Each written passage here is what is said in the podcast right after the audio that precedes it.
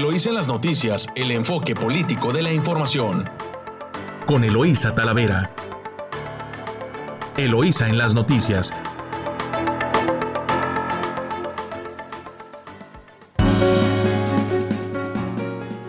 Muy buenos días, Ensenada.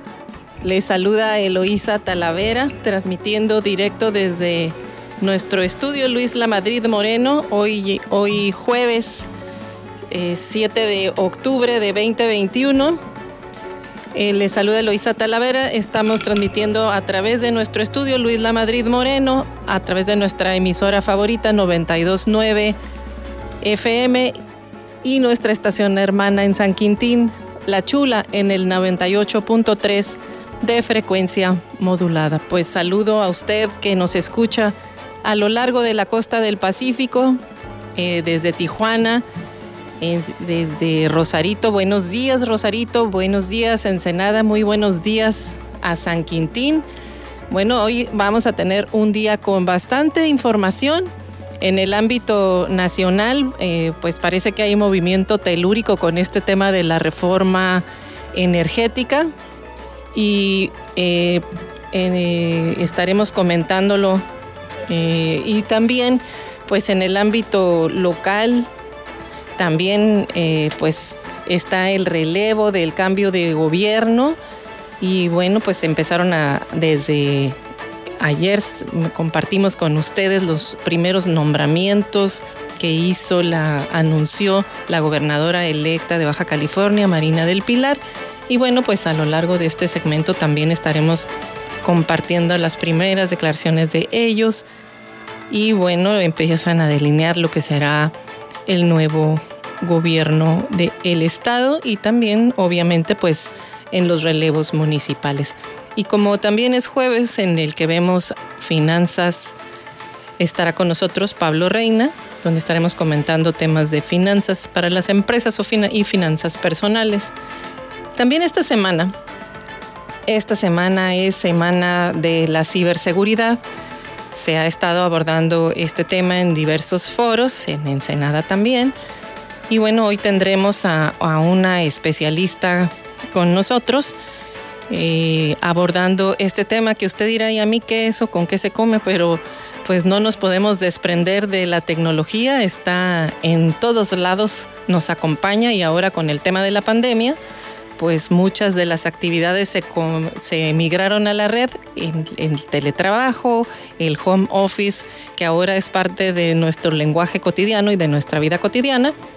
¿Y qué cree usted? Pues no viene eh, exento de que los pillos se migraron también a la red.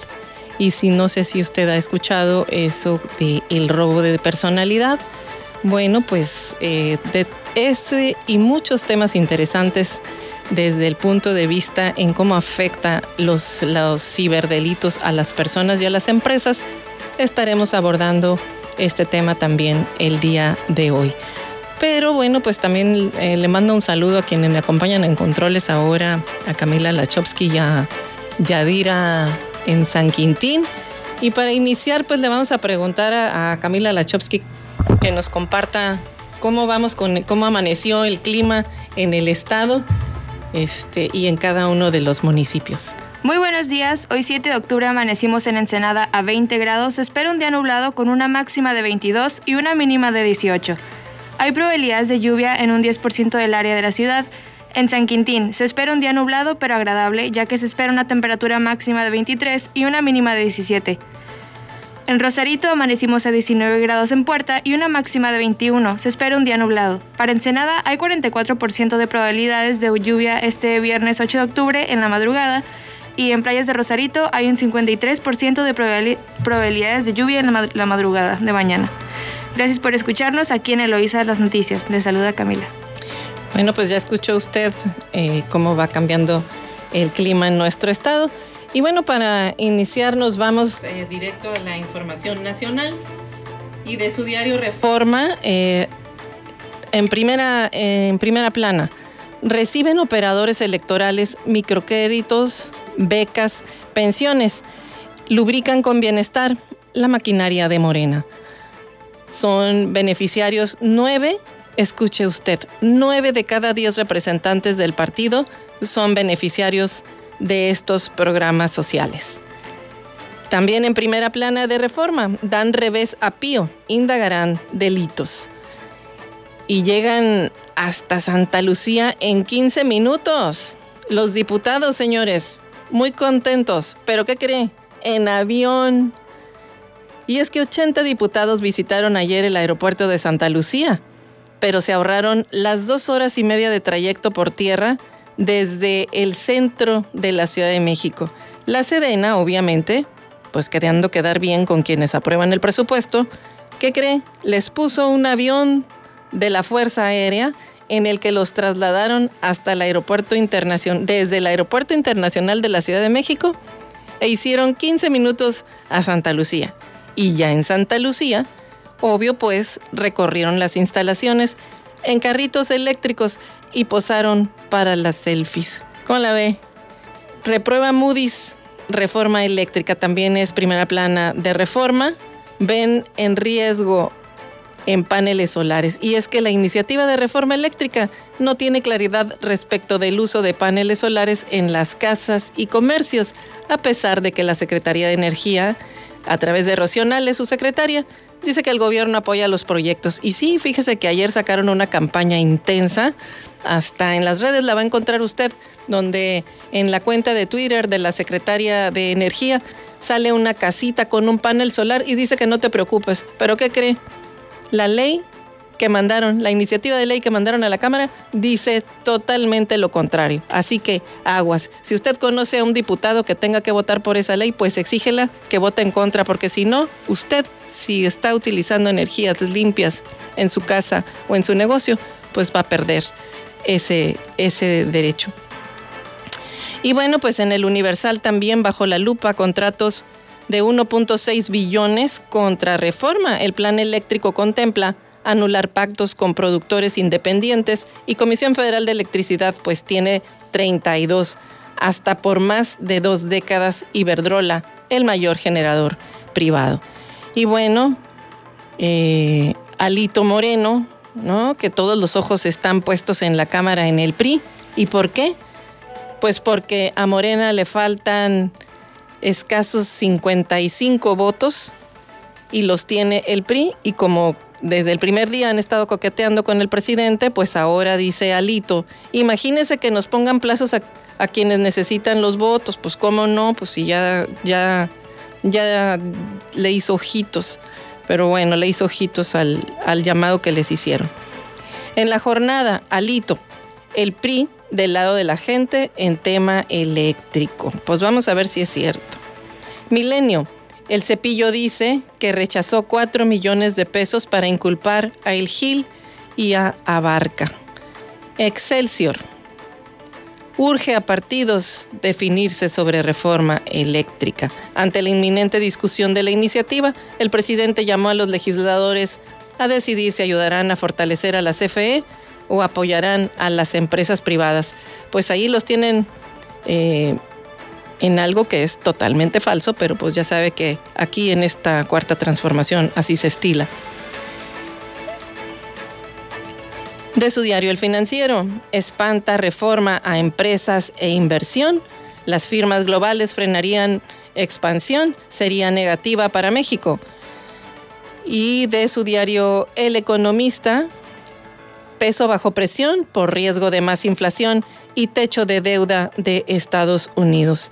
Y bueno, pues sobre aguas turbulentas, riesgos de inflación y el inminente retiro de estímulos económicos de los bancos centrales de Estados Unidos y Europa agitan las aguas sobre las que navega el peso. De su diario La Razón, a su tiempo, el PRI rechazará reforma. Hay compromisos firmados, dice el PAN. Y sobre eh, su diario 24 horas, suben voltaje y, polarizan el debate. Y es que el presidente llamó a los legisladores a definirse para que quienes estén a favor del pueblo aprueben la reforma que envió a San Lázaro porque quienes están a favor de las empresas y de los grupos de interés creados votarán en contra. Pues así está este polarizado debate, pero que tiene al país en el filo de la navaja, señores y señoras. Y de su diario Reporte Índigo, Universo Financiero Paralelo, las la investigación periodística Pandora Papers, que delata a cientos de multimillonarios, así como líderes y figuras públicas, por ocultar sus fortunas en paraísos fiscales, pone de manifiesto un fenómeno tolerado por organismos internacionales y países con elevados ingresos, el cual genera un alto impacto para las finanzas públicas. Hasta aquí dejamos este avance informativo. Nos vamos a corte comercial. Recuerde que nos puede escuchar, eh, seguir en eloisenlasnoticias.com a través de nuestra cuenta de Twitter 646-288-6104 y nuestras cuentas de eh, Twitter eh, arroba Eloisa Talavera y arroba Elo Noticias. Regresamos. Estás escuchando Eloísa en las noticias. Regresamos.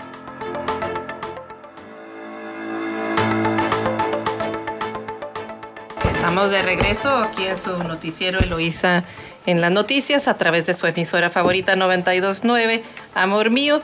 Y bueno, pues entramos a información local, a primeras planas estatales. Y de su diario Frontera tenemos que insuficientes vacunas para la primera dosis, dice la Secretaría de Salud. En Baja California, pues señaló el secretario que esperan una nueva remesa de entre 40 y 50 mil vacunas para seguir atendiendo la demanda de quienes buscan la primera aplicación. Y de su diario El Mexicano, pandemia sin control en el continente, dice la Organización Panamericana de la Salud. Eh, septiembre con menos homicidios desde 2017. Logra la Fiscalía General del Estado resultados mediante prevención. Esto lo dice en entrevista en El Mexicano. ¿Quién cree usted? Pues Guillermo Ruiz Hernández, que destacó el avance de preparatorias militarizadas. Pues yo creo que al agua en boca propia es y debería de esperarse a las evaluaciones y la percepción de la gente que sale en las encuestas que es totalmente pues negativa. En su diario Frontera, eh, ya lo mencioné, insuficientes vacunas eh, para la salud y nos vamos al sol de Tijuana. Urge en Baja California fiscal contra corrupción. Tampoco hay magistrado especializado. No se puede garantizar la transparencia en el manejo de recursos por servidores públicos. Y es que eh, Humberto Rodríguez, quien es miembro del Colegio de Abogados Constitucionalistas de Tijuana, señaló que Baja California es de los pocos estados que no cuenta con un fiscal anticorrupción, pese que por ley federal desde 2018 se creó el Sistema Estatal Anticorrupción, el SEA. Es importante la creación de esa figura independiente que viene de un decreto que administraciones pasadas a nivel federal eh, todos los estados lo tienen, hay uno federal, desconozco por qué no lo tienen en Baja California. Pues es muy fácil, si no quieres, si no quieres combatir a la corrupción, pues simplemente eh, te haces loco, que es lo que ha venido sucediendo en el estado. Y bueno, eh, en la crónica, insuficientes 40 mil vacunas para la primera dosis de salud, ese es el titular de su diario La Voz de la Frontera deuda a municipios es multimillonaria. A días de concluir la actual administración, tiene un amplio abanico de obligaciones y es que le restan al actual gobernador 25 días para concluir sus funciones y resolver los pendientes económicos que tiene con los ayuntamientos, con la burocracia, con la Comisión Federal de Electricidad y con proveedores particulares. Tan solo en esos conceptos se estiman 2.427 millones de pesos de deuda para que la administración entrante, eh, que es poco probable, pues que queden saldados en un, en un lapso tan corto y es evidente que va a dejar una administración con problemas de liquidez. Monilla Valdés ha retenido mil 300 millones de pesos de participaciones federales que le pertenecen al ayuntamiento de Tijuana, otros 564 millones de Mexicali y por lo menos 200 millones al resto de los ayuntamientos. Así que la gobernadora electa Marina del Pilar refirió que ha mantenido reuniones con la Subsecretaría de Egresos para ir previendo las condiciones en que van a recibir el gobierno del Estado y evitar un impacto fuerte. Hablamos de la deuda que se tiene a los ayuntamientos por participaciones federales, que es bastante alta. Hablamos de la deuda con la Comisión Federal de Electricidad, que evidentemente si no se paga en estos momentos, pues nos tocará hacerle frente. Y otra deuda de 200 millones a los burócratas. Además, eh, nos los va, eh, eh, les va a tocar también pagar los aguinaldos. Eso ya lo mencionó la nueva gobernadora electa de Baja California, Marina del Pilar.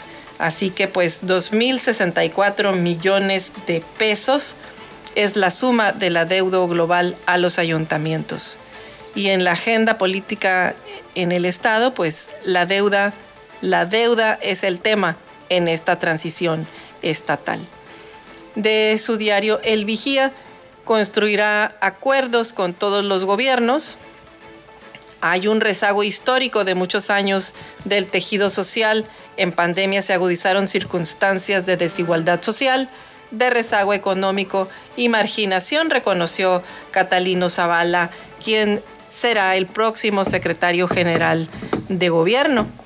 Y es que Catalino dice que la construcción de un modelo de formación democrática en la toma de decisiones, tomando en cuenta las opiniones de todos y con estricto apego a la ley, es donde caben los ciudadanos, los poderes y todos los actores sociales, políticos y económicos del Estado. Así lo planteó el secretario, o el próximo, más bien el próximo secretario general de gobierno, eh, designado por la gobernadora electa, Marina del Pilar Ávila Olmeda. Marina ha planteado una política de comunicación directa con los ciudadanos, con las organizaciones no gubernamentales, con el sector privado, con el que se ha estado reuniendo abiertamente, totalmente transparente, de manera intensa a través de todas las plataformas tecnológicas y redes que permiten llegar a la mayor cantidad de ciudadanos para interactuar y platicar todos los procesos públicos de los que no pueden estar aislados o en decisiones separadas de la participación ciudadana. Pues ahí está, dicen que buscarán acuerdos, que se van a reunir con todos sin embargo, pues siempre queda la duda porque una cosa es lo que dicen, otra cosa es lo que hacen. Y el contraste también porque no ha sido la política que ha estado planteando el gobierno federal desde el centro del país. Así que pues vamos a ver si tienen independencia también de gobierno los gobiernos estatales emanados de Morena. Y pues sería una especie de brincarse las trancas eh, hablar y acordar con el sector privado, que no es el caso que está sucediendo eh, a nivel nacional. Y en más información de su diario El Vigía, pues peligra la vocación de la ruta del vino. Esta es una nota de Gerardo Sánchez de El Vigía. Y es que inconformes con la construcción del foro APM y la realización de conciertos masivos en el Valle de Guadalupe, residentes de esa región y vitivinicultores convocaron a manifestarse este sábado 9 de octubre. La protesta será, sería de, de, la 1 a las 3 de la tarde, de las 13 horas a las 15 horas, en tres distintos puntos, en el semáforo a San Antonio de las Minas, en el crucero San Marcos, que es la entrada al Tigre, y el cruce de acceso a Francisco Zarco. Asimismo, este jueves los integrantes de las diferentes organizaciones que conforman el grupo Por un Valle de Verdad publicaron un desplegado en el que exigen a los gobiernos federal, estatal y municipal aplicar la normatividad correspondiente y sancionar la construcción del foro APM, pues su instalación de entrada es irregular. Exigen al respecto hacer públicos los documentos para instalar dicho foro y las, las autorizaciones para la celebración de conciertos masivos. En el escrito señalaron que el foro APM se instalaron y están destruyendo un área de 25 hectáreas que están destinadas al uso agrícola y de conservación. Denunciaron también que el foro se construye con, sin licencia ambiental. Destacan también que por el número de asistentes a los conciertos se generarán diversos daños y molestias a los residentes de la región al gobierno municipal le demandaron aplicar el reglamento de zonificación y uso de suelo para el programa sectorial de desarrollo urbano turístico de los valles vitivinícolas del norte de Ensenada. Además, demandaron a la CEST sancionar a quienes han violado las normas ambientales, petición que también hicieron a la Profepa. Este es todo un tema. Hemos visto cómo han desaparecido pues los valles vinícolas de Querétaro y de Aguascalientes.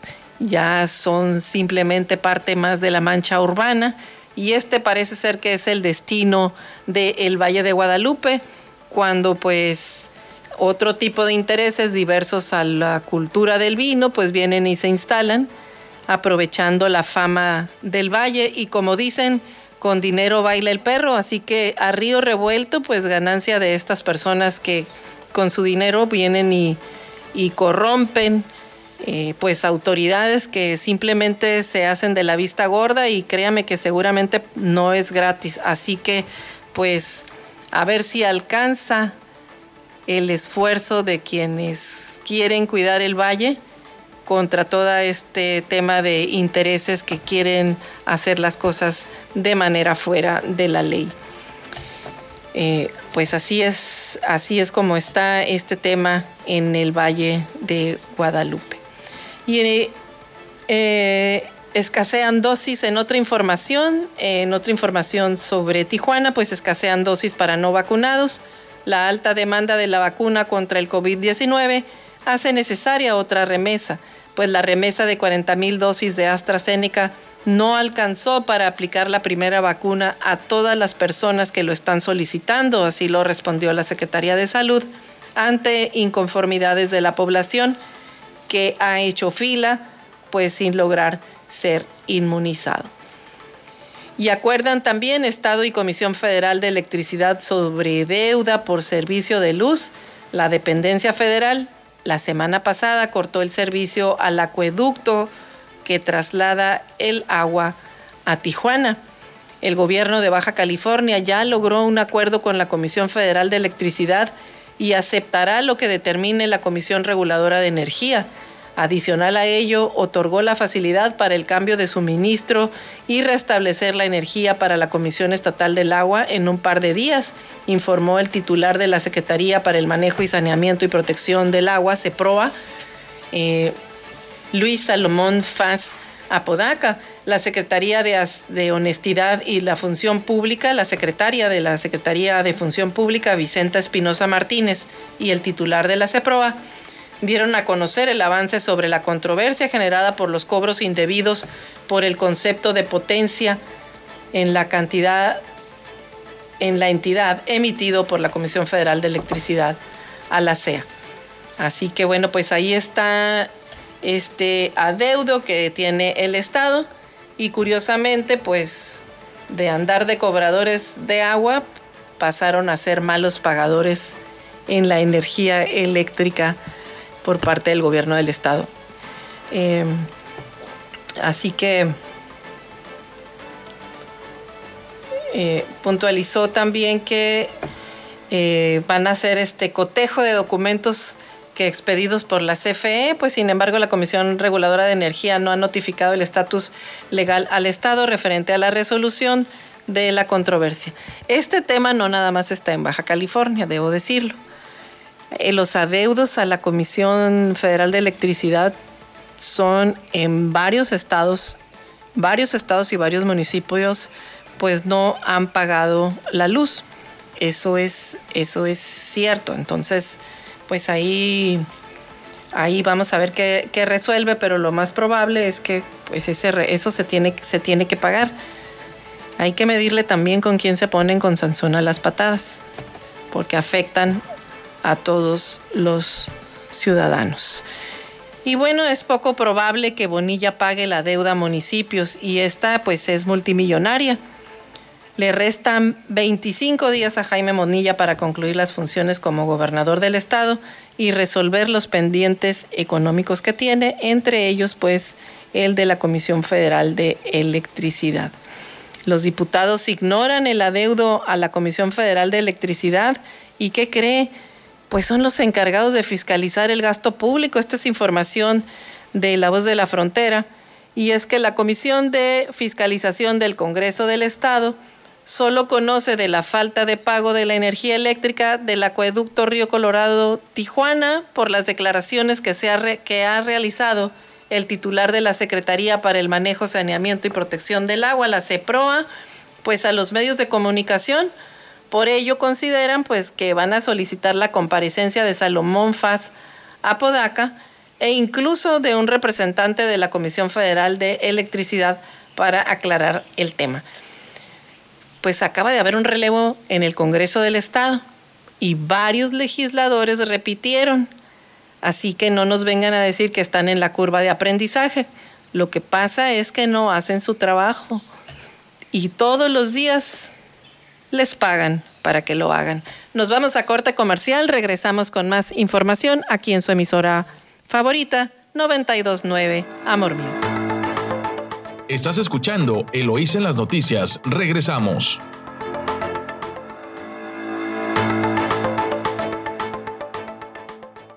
Gracias por continuar escuchándonos en su emisora favorita 929 Amor Mío.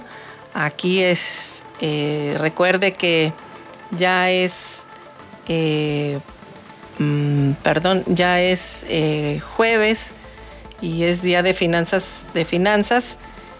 Y bueno, eh, ya está, está con nosotros eh, Pablo Reina, que, con el que estaremos abordando temas de finanzas, finanzas en los negocios y finanzas personales. Pablo, muy buenos días, ¿cómo estás? Muy buenos días, buenos días a todos, de costa a costa, de frontera a frontera, desde Matamoros hasta Baja California. Bueno, el día de hoy vamos a tratar un tema bien interesante y yo creo que es nota a nivel nacional el tema de la inflación hay que recordar que la inflación es un cáncer que poco a poco va generando una pérdida de poder adquisitivo, sobre todo en los bolsillos de las personas y de las empresas y de todos los que estamos eh, en este país. Se ubica principalmente en 6% la tasa de inflación en el mes de septiembre por medio anual y esto se debió principalmente al incremento en el gas LP de 4.73% con esto pues estamos viviendo lo que es la realidad de nuestro país, que dependemos mucho de la importación de, de, esta energía que nos permite eh, movernos y que pues prácticamente con el retorno nuevamente a las actividades de la normalidad, pues muchos países van a empezar, sobre todo los industrializados, a consumir mayor cantidad de, gas, lo que va a generar una presión hacia la alza, sobre todo para cubrir la demanda de producción de todos estos eh, eh, países.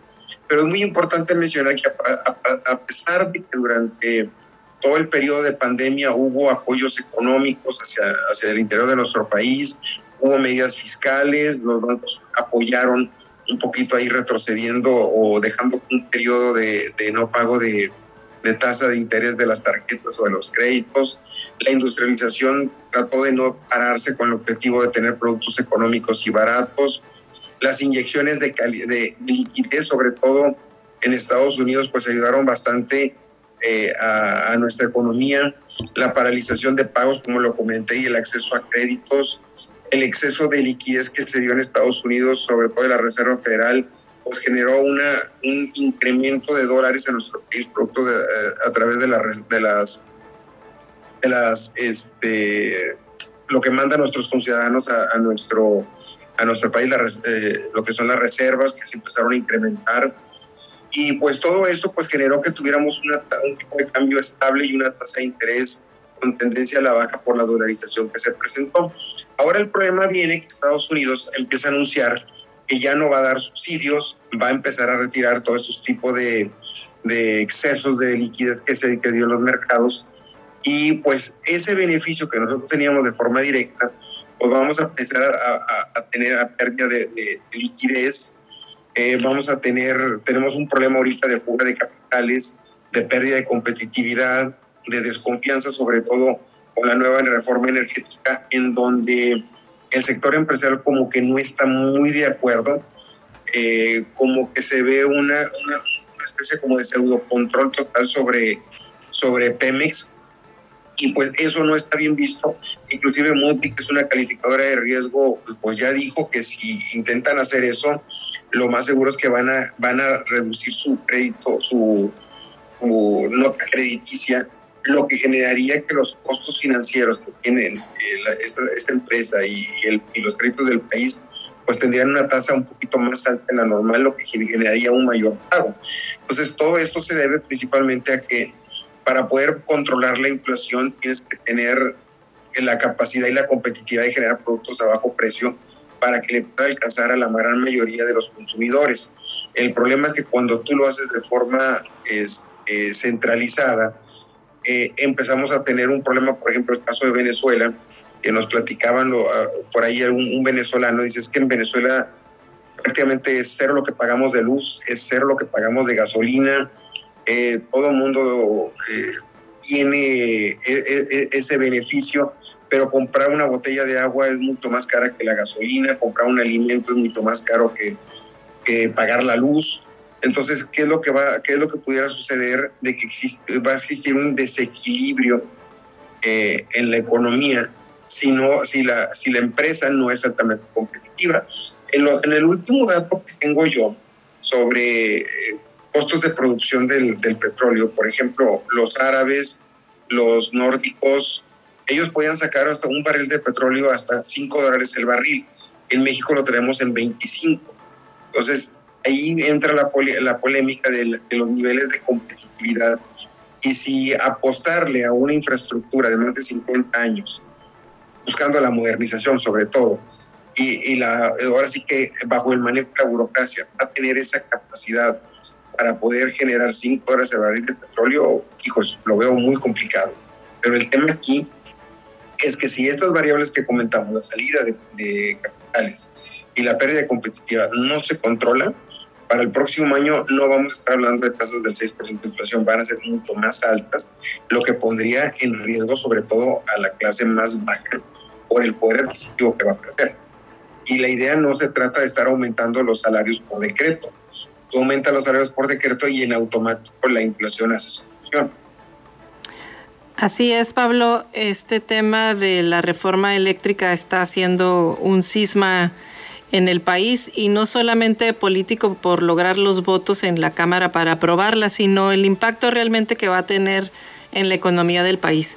El hecho de que otra vez se vuelva a centralizar el monopolio de la energía en en Comisión Federal de Electricidad y el monopolio de, los eh, combustibles en Pemex, pues saca a todos los jugadores eh, del mercado eh, y, no y no se puede y por decreto van a estar controlando el precio, como bien lo dices, pero eso se tiene que subsidiar y de algún lado va a salir ese, ese recurso que seguramente pues se va a quitar a muchos otros programas para estar subsidiando el precio de la gasolina. Aunque ahorita comentabas Venezuela, no podemos olvidar que Venezuela tiene muchos menos millones de población que México y tiene más petróleo. El petróleo que tenemos eh, en México es eh, ya de aguas profundas, ya la explotación de aguas blandas, pues esa cada vez cuesta más caro explota, eh, extraer el petróleo en México son variables que ahí están,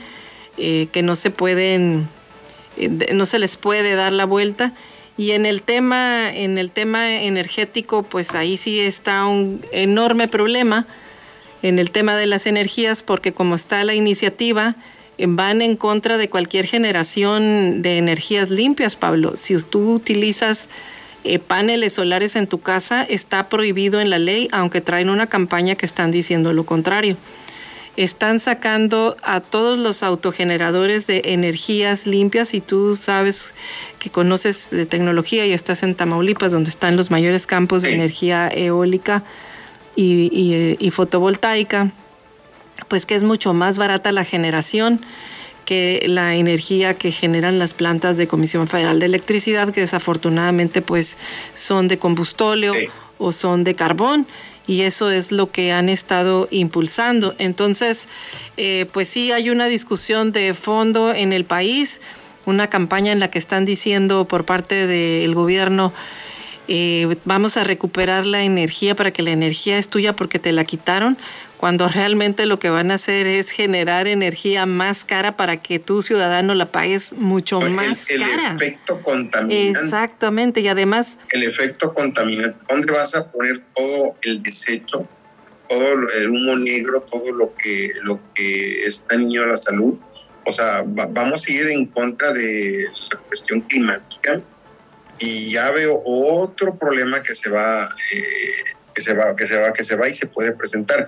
Quienes tienen la antecedentes son aquellos, por ejemplo, ciudades que se encuentran cerca de alguna refinería, de alguna planta de, petróleo, todo el impacto ambiental que ha tenido este, ese tipo de, naves industriales de alto nivel de, contaminantes. Ese es algo muy importante. Venezuela tiene petróleo para 150 años para mantener a sus ciudadanos prácticamente gratis el gas, gratis la gasolina. 150 años significa que van a pasar tres presidentes o dictadores más, tres generaciones viviendo a, costa de eso. Pero la realidad de las cosas es que el nivel de vida es muy depurado. Pues sí, es desafortunadamente, bueno, eso es lo que está en discusión y bien abordas el tema el día de hoy desde partes desde el punto de vista inflacionario, que es el impacto que se va a sentir en los bolsillos de cada ciudadano, en los bolsillos de, cada trabajador de, bueno, de los afortunados trabajadores que pueda tener el país, Pablo, porque la verdad es que esto pone en riesgo a toda la, a toda la economía. No, y la, otra temática es que el, el apoyo, el subsidio por este mecanismo sea solamente para casa hogar y no para la industria. Entonces tenemos en un círculo vicioso en donde la industria no puede ofrecer un poco barato y es lo que sucede en Venezuela, que quieres comprar un bote, un bote de agua y resulta que te sale cinco veces más caro que un litro de, gasolina. Un bote, un litro de gasolina anda en promedio eh, en pesos mexicanos, para que se den una idea, en pocos cinco pesos, y una botella de agua de 500 mililitros debe andar en 25, 30 pesos, para que veas la, la, la diferencia de todo eso.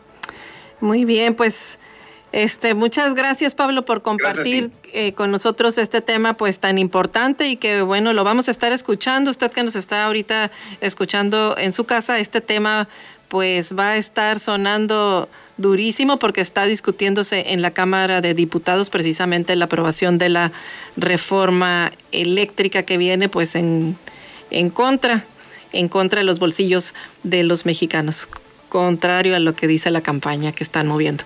Muchas gracias, Pablo. Gracias Nos vemos. un saludo. Nos vamos a corte comercial aquí en su emisora favorita, 929, Amor Mío. Estás escuchando Eloís en las noticias. Regresamos.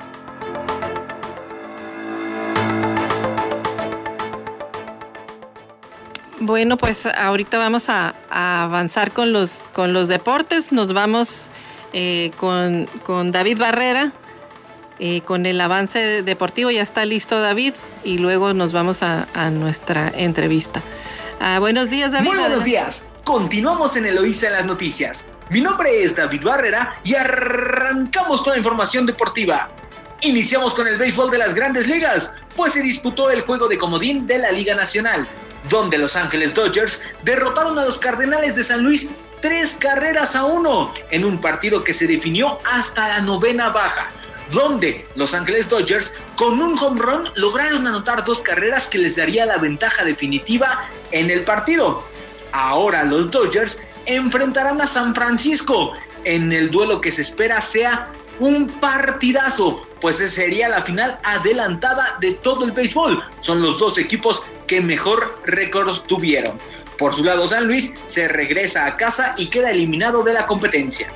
Este mismo jueves arrancarán los playoffs a la 1.7 de la tarde. Los Astros de Houston enfrentarán a los Chicago White Sox en el primero de la serie divisional de la Liga Americana. En el otro juego de divisional de la Liga Americana, los Tampa Bay Rays recibirán a los Boston Red Sox, equipo que viene de eliminar a los Yankees de Nueva York en la ronda de comodines. Así que sin duda será un gran platillo para iniciar o para arrancar la postemporada de la MLB. Se está poniendo el béisbol de las grandes ligas. Y aquí, en Eloísa en las noticias, les llevaremos toda, absolutamente toda la información. Pero bueno, vamos a dejar los home runs de lado y continuamos con el fútbol nacional o el fútbol de CONCACAF. Pues esta tarde habrá eliminatorias para la Copa del Mundo Qatar 2022, donde México enfrentará a Canadá en el Estadio Azteca. El partido está pactado a iniciar a las 6.40 de la tarde, hora de Ensenada. Esperemos que el aficionado mexicano se comporte y no se escuche en las gradas del Azteca este grito homofóbico del que ya estamos hartos. No es gracioso, no es divertido y se debe de dejar de hacer. En la misma CONCACAF, Estados Unidos recibirá a Jamaica a las 4.30 de la tarde. Costa Rica visitará a Honduras a las 5.6 y El Salvador recibirá a Panamá a las 7.5 podría ser esta la fecha en la que los equipos se empiecen a separar. Equipos como México, como Estados Unidos y como Canadá empiecen a separarse del resto. Recordemos que los tres antes mencionados serían los que momentáneamente estarían en la Copa del Mundo y Panamá en un posible repechaje ante cualquier otra confederación. Así que estén atentos porque se está poniendo muy buena la eliminatoria de CONCACAF se está poniendo interesante y México ya podría empezar a estar pensando en Qatar 2022. También en Sudamérica habrá eliminatorias para la Copa del Mundo de Qatar. Paraguay se medirá ante Argentina en Asunción. Uruguay recibirá a Colombia. Gran partido este de Uruguay contra Colombia. Atención porque ese puede ser el partido de la jornada. Venezuela recibirá a Brasil. Ecuador enfrentará a Bolivia y Chile visitará Lima, Perú. Atención, quien pierda del Chile-Perú podría estar prácticamente eliminado de Qatar, pues ambos equipos han tenido un arranque de eliminatorias terrible y se están quedando rezagados en la tabla.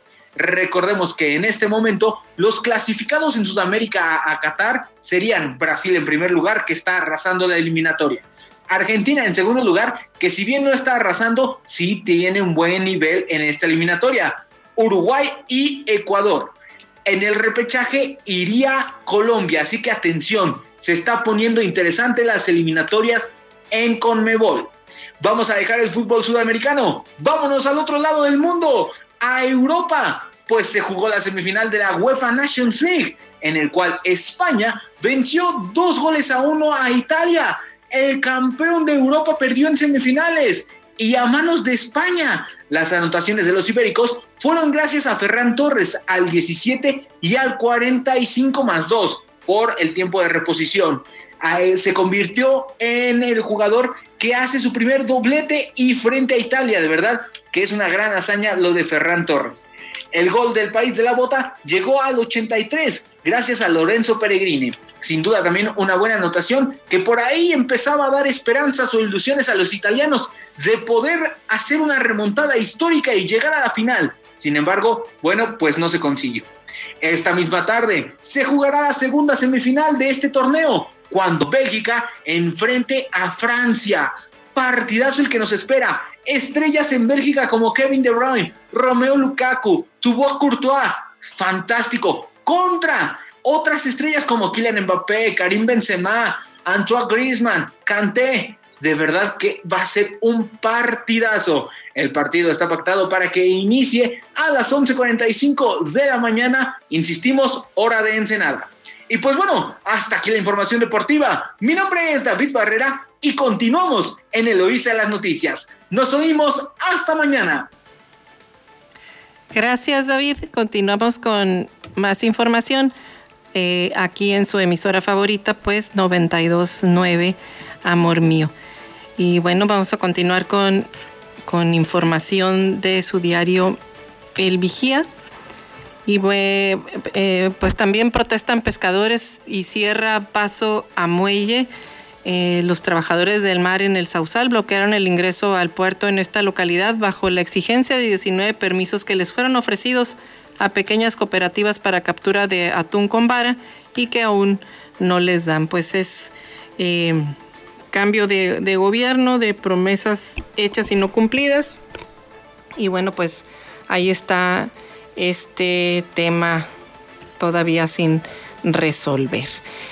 Eh, bueno, pues eh, lo que tenemos aquí ya para entrar al tema, al tema local, pues ya lo, habíamos comentado, eh, los funcionarios nuevos de Marina del Pilar, eso ya lo comentamos, bueno, y también arranca en Ensenada la Expo Educación 2021. Se espera la participación de 23 mil jóvenes preuniversitarios locales y foráneos, además de unos 46 mil padres de familia y público en general con la colaboración de escuelas preparatorias, medio centenar de vinculadores y orientadores vocacionales y la presencia de las principales universidades del Estado, el Comité de Vinculación Escuela-Empresa, el COBE, COBE-E, iniciará este 11 de octubre la Expo Educación 2021.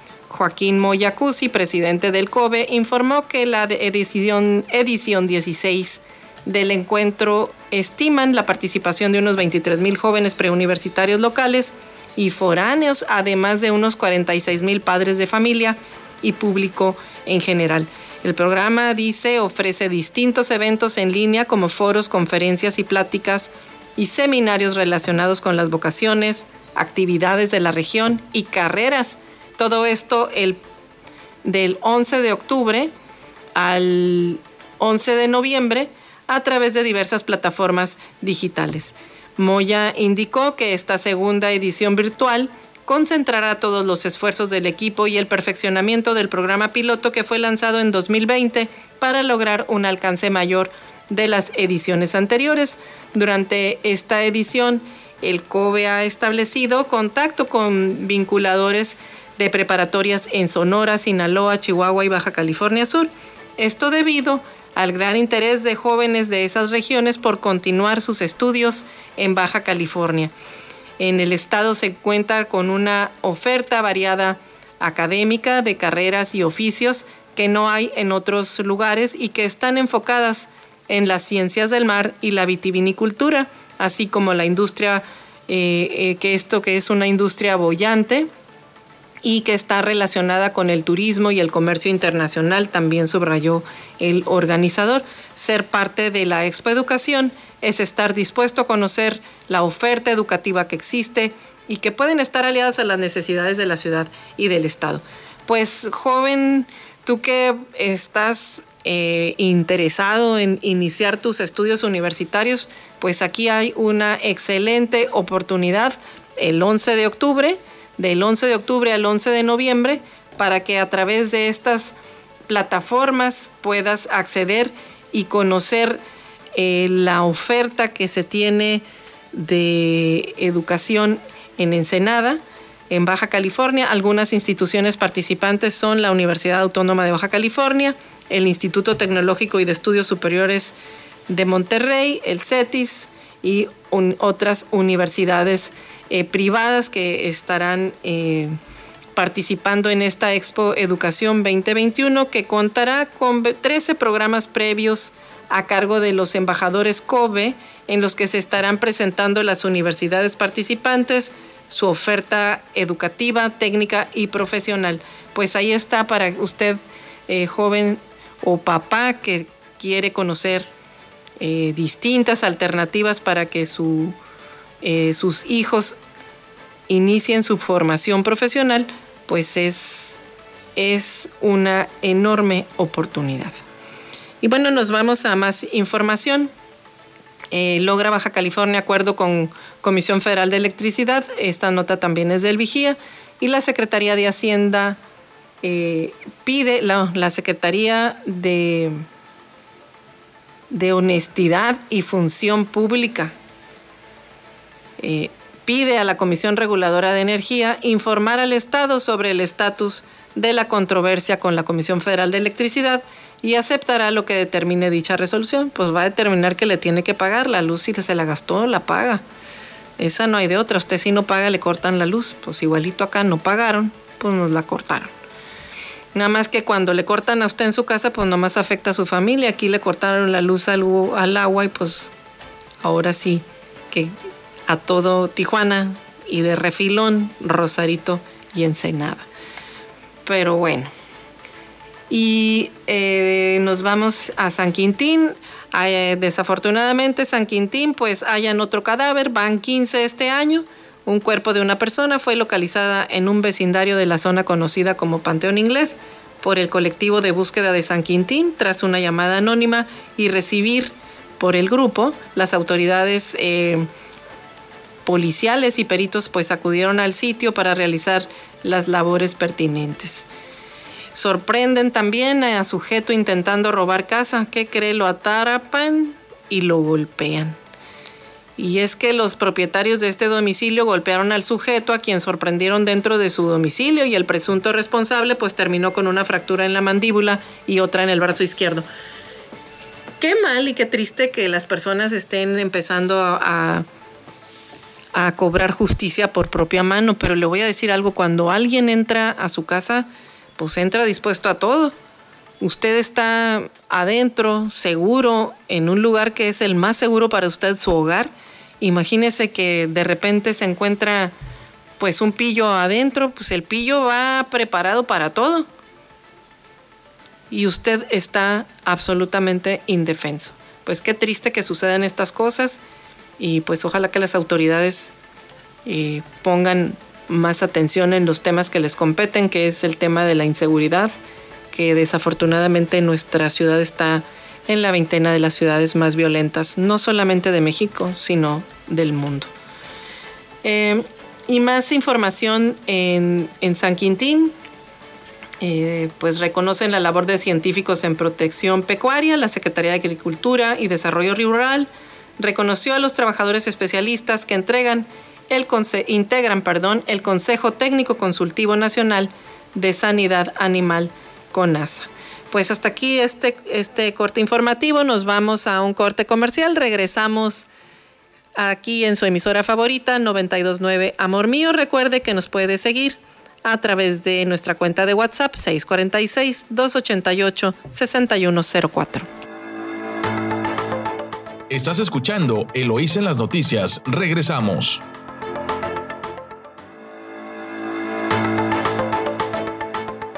Gracias por continuar escuchándonos aquí en su emisora favorita 929 Amor Mío.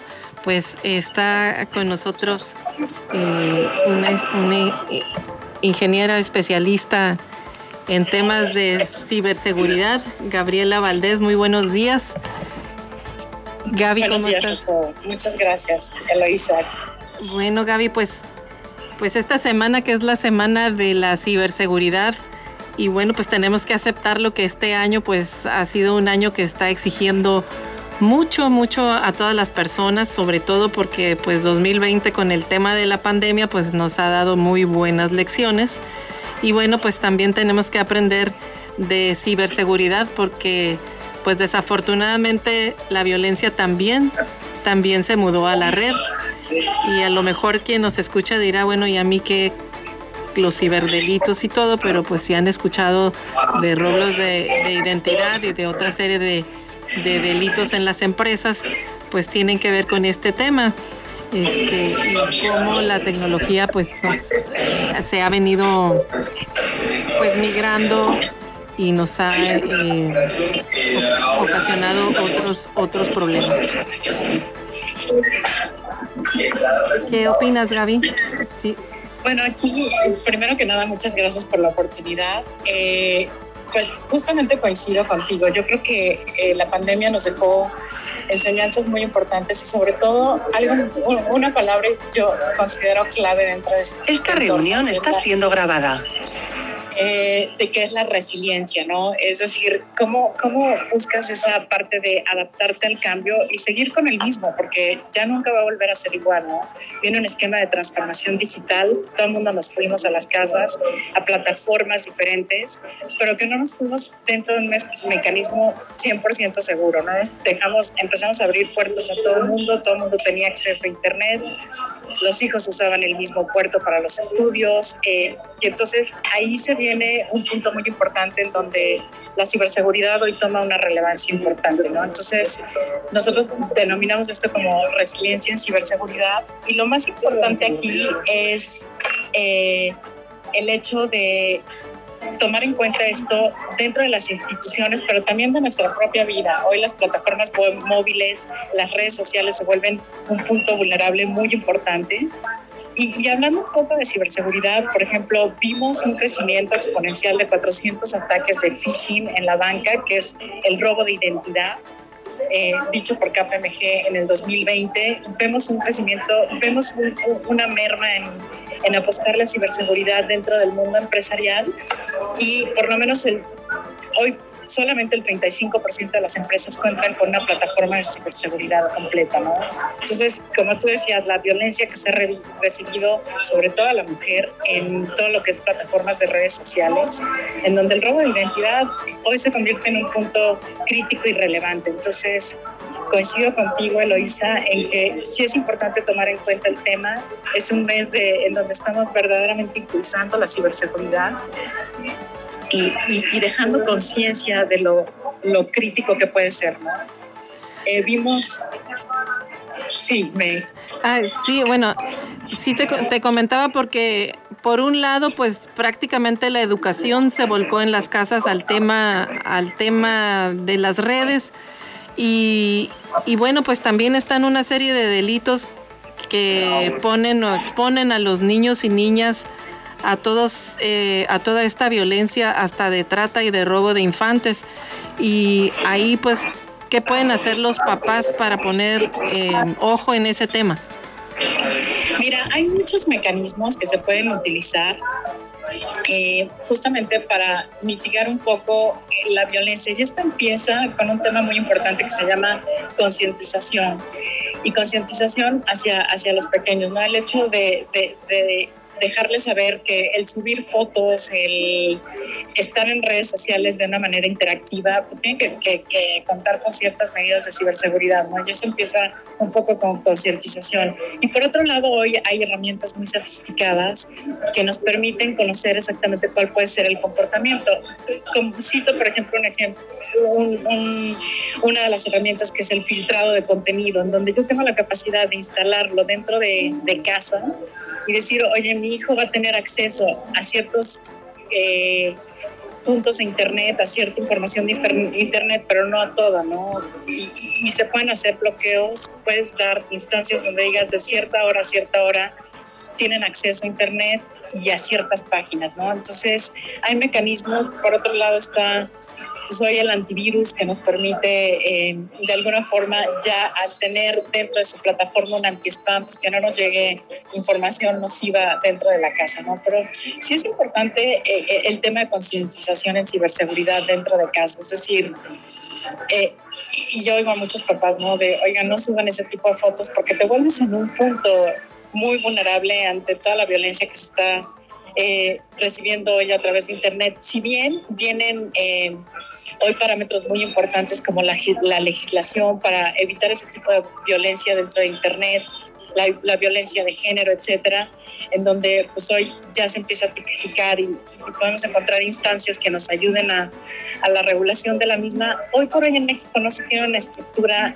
frontal de ese tema. Entonces, vemos instituciones como el INAI, como el IFAI, haciendo cierto tipo de regulaciones para evitar este tipo de violencia, pero sí tiene que ver con un tema de concientización en ciberseguridad eh, desde casa, ¿no? Y, y, cómo tenemos que educar a nuestros hijos a... Y te digo, y esto siempre se puede ayudar de herramientas que nos permitan pues, todavía sofisticar más el tema de la, la, la proactividad dentro de la ciberseguridad como tal.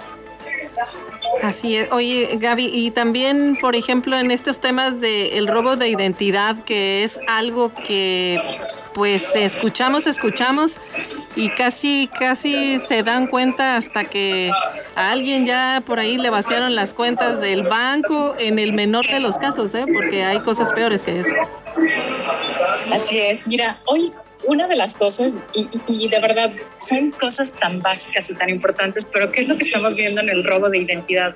Primero los passwords. Si, si tú tienes un password fuerte y no utilizas el mismo, por ejemplo, tendemos mucho como papás a decir el nombre de mi hijo con la fecha de nacimiento o, y el mismo usas para el banco y el mismo usas para meterte a revisar cómo estás en el IMSS y el mismo utilizas para las tiendas y para las tarjetas departamentales, esto se convierte en un punto crítico. Hoy por hoy, de verdad, nosotros impulsamos mucho que, que haya un fortalecimiento en los passwords, que utilices caracteres, que utilices no necesariamente información apegada a tu persona como tal, porque es muy fácil vulnerarla, ¿no?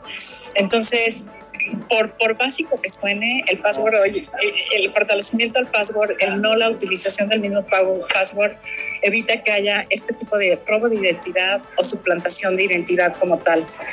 Hoy hay mecanismos muy importantes que, que nosotros llamamos como ingeniería social y todos hemos vivido esto que te llama de repente de ciertas instituciones, de funerarias ahora con, el tema COVID, dices, ¿de dónde sacaron mi teléfono? Y es justamente porque la propagación de bases de datos, nuestras bases de datos, pues andan por todos lados. En Telcel, te, tú puedes comprar la base de datos de, de, telefonía celulares de una manera muy rápida. Entonces, pues también evitemos dejar nuestros datos personales. Si bien hoy es un requerimiento y cada vez se vuelve más crítico, el, el hecho que tú te proteges con password desde ahorita lo hace algo muy interesante. El segundo, el robo de identidad ha crecido más de 200%. Según la última cifra en el análisis que hace Price Waterhouse eh, W en 2020, donde te dice que por lo menos un 218% ha crecido el robo de identidad y obedece a la misma, a, lo vulnerable que se vuelven las instituciones que no protegen sus bases de datos. Entonces, si me preguntas, oye, ¿y yo cómo le puedo hacer? Vamos empezando por el tema de passwords. Vamos cambiando nuestros passwords en las diferentes instancias que, que tengamos. Por lo menos eh, procuremos cambiar el password cada tres meses y dices, oye, qué tortuoso, pero no saben lo importante que es para evitar el robo de identidad. Hoy por hoy existen equipos tan sofisticados que con que me des tu número de celular tengan la capacidad de llegar hasta la televisión de tu casa, que ya son televisiones inteligentes, y escuchar y ver todo lo que estás haciendo. Entonces, evitemos este tipo de prácticas y empieza con un buen uso de password. Bien, pues eh, estamos escuchando estas recomendaciones que son tan sencillas y son las más seguras. ¿Quién iba a decir no que lo más sencillo es lo que te brinda más seguridad en la red? Y en el tema, en el tema de las empresas también eh, ha crecido mucho el número de vulnerabilidades en las empresas eh, en, en, en México. Gaby, ¿qué nos puedes decir al respecto? Mira, aquí es impresionante, por ejemplo, ¿qué, ¿qué, es lo que nos ha pasado? El tema del famoso ransomware. Ransomware es un virus, después troyano, que es de los más potentes que hoy que, que hay en el mundo, ¿no? Y el ransomware lo que hace es que se propaga de una manera impresionante dentro de la red, pero lo que hace es secuestrar la información importante y relevante de la red. Entonces, si no tienes una protección ideal desde una protección perimetral en aplicativos y sistemas y un acompañamiento de las mejores prácticas de seguridad, pues este tipo de, de virus hoy se están convirtiendo en uno de los puntos más relevantes a nivel mundial dentro del mundo de ciberseguridad. Y, es, y vimos casos como el de Pemex, ¿no? Un Pemex que le secuestran información y la única manera de recuperarla pues era a través de cambio de criptomonedas. Vimos una, un fuerte ataque al Lotenal, vimos fuertes ataques en Target, en, en, Estados Unidos, vimos ataques dentro de la banca. Eh, Banjico sufrió un ataque no hace menos de dos años, en donde prácticamente tuvo paralizado todo el space. Y lo que tenemos que hacer es siempre trabajar de manera proactiva. Entonces, ransomware hoy, así como secuestramos a la gente, se convierte en uno de los virus más potentes a nivel mundial, que lo que hace es el secuestro de la información y datos de críticos de las instituciones y por qué no también de, de, de, tu vida personal, ¿no? Pues muchas gracias Gaby por eh, compartir con nosotros y con la audiencia que nos está escuchando eh, toda esta, pues este, este tema tan interesante y estas recomendaciones tan sencillas. Muchas gracias. No, gracias a ti, mi querida Eloisa, y siempre mi admiración y respeto a la mujer que eres y me encanta ver a la mujer en este ámbito profesional eh, con todo lo que merece. Muchísimas gracias. Muchas gracias. Hasta luego. Espero que no sea la última vez que platiquemos. Hasta luego. Seguro que sí. Gracias, Elaisa. Continuamos aquí con más información en su emisora favorita 929 Amor Mío. Pero ¿qué cree? Pues ya no se nos acabó el tiempo. El tiempo vuela, es oro y bueno, pues no tiene No, este sí tiene palabra, ya se terminó. Así que bueno, pues agradecemos mucho el que nos haya acompañado el día de hoy, eh, un día bastante movido, que se nos quedaron por ahí temas en el tintero, pero bueno, ya habrá oportunidad de, abordarlos en, otra ocasión. Finalmente, pues son temas que siguen, siguen dando para más, como este de la reforma eléctrica nacional y en el tema de si nos cortan o no, o si pagan o no la luz para que conecten el agua en el acueducto por parte del gobierno del estado. Pues bueno, muchas gracias por estar aquí escuchándonos en su emisora favorita 929 Amor Mío. Lo esperamos mañana en punto de las seis y media de la mañana.